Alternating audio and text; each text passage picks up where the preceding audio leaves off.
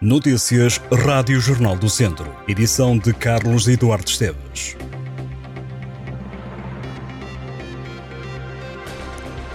Sucedem-se as reações ao discurso de Marcelo Rebelo de Sousa, que convocou eleições legislativas para 10 de março. O Presidente da República vai dissolver a Assembleia da República, mas permite que o Orçamento de Estado para 2024 seja votado e possa entrar em vigor antes do ato eleitoral. O líder da Federação Distrital do PS Viseu, José Rui Cruz, admite que vai ser uma correria interna no partido para preparar o próximo Congresso e as listas de deputados para as eleições legislativas mas elogia a posição do Presidente da República que aceitou a proposta do PS em dar tempo para organizar o processo eleitoral.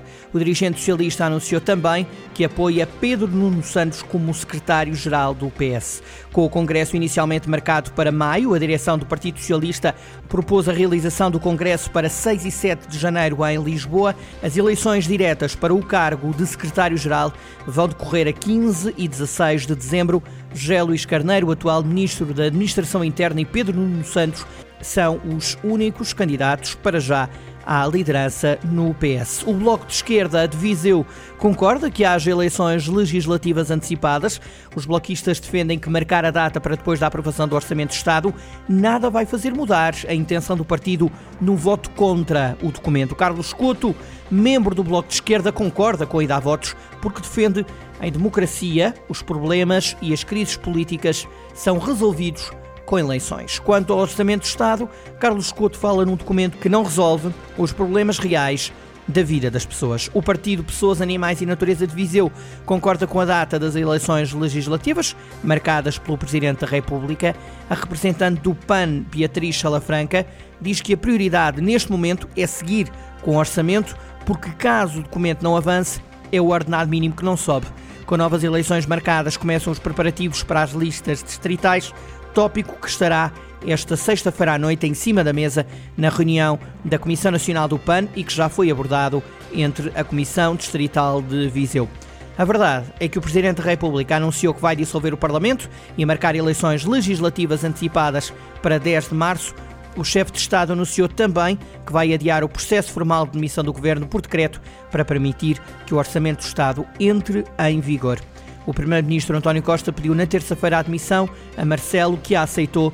Costa é alvo de uma investigação do Ministério Público no Supremo Tribunal de Justiça. Este é um assunto que vai naturalmente continuar a marcar a atualidade e que está e vai continuar a estar em destaque no site do Jornal do Centro.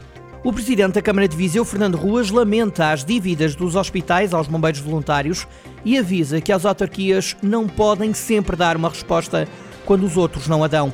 Ruas diz que confirmou, junto dos bombeiros voluntários, que a dívida é significativa e acrescentou que até novembro o centro hospitalar Tondela Viseu devia aos voluntários 29 mil euros. João Félix e António Silva foram convocados pelo selecionador nacional Roberto Martínez para os desafios frente ao Liechtenstein e à Islândia na fase de apuramento para o Europeu de 2024. A seleção das quinas já carimbou presença na principal prova de seleções do velho continente.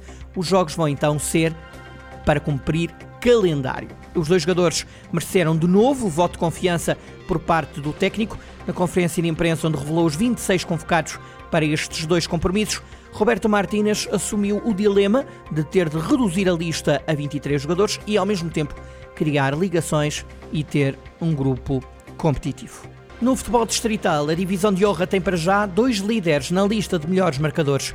Ocólia, do Penalva do Castelo, e Marcel Ribeiro, do Castro Daire, fizeram até outubro sete golos no principal campeonato do futebol do distrito. Se olharmos apenas aos golos e não ao campeonato onde foram marcados, é em Carregal do Sal que joga até este momento da época o melhor avançado do distrito. Chama-se Rafael Ferraz e fez abanar as redes adversárias por 12 vezes. Lidera destacado a lista de melhores marcadores da primeira distrital. Números para conhecer ao detalhe em jornaldocentro.pt.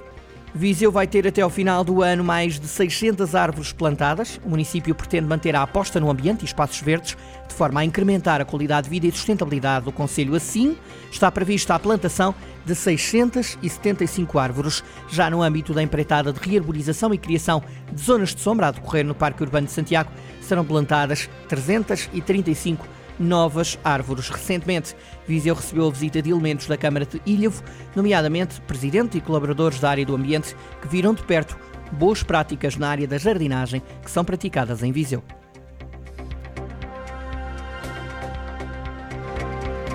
Estas e outras notícias em jornaldocentro.pt.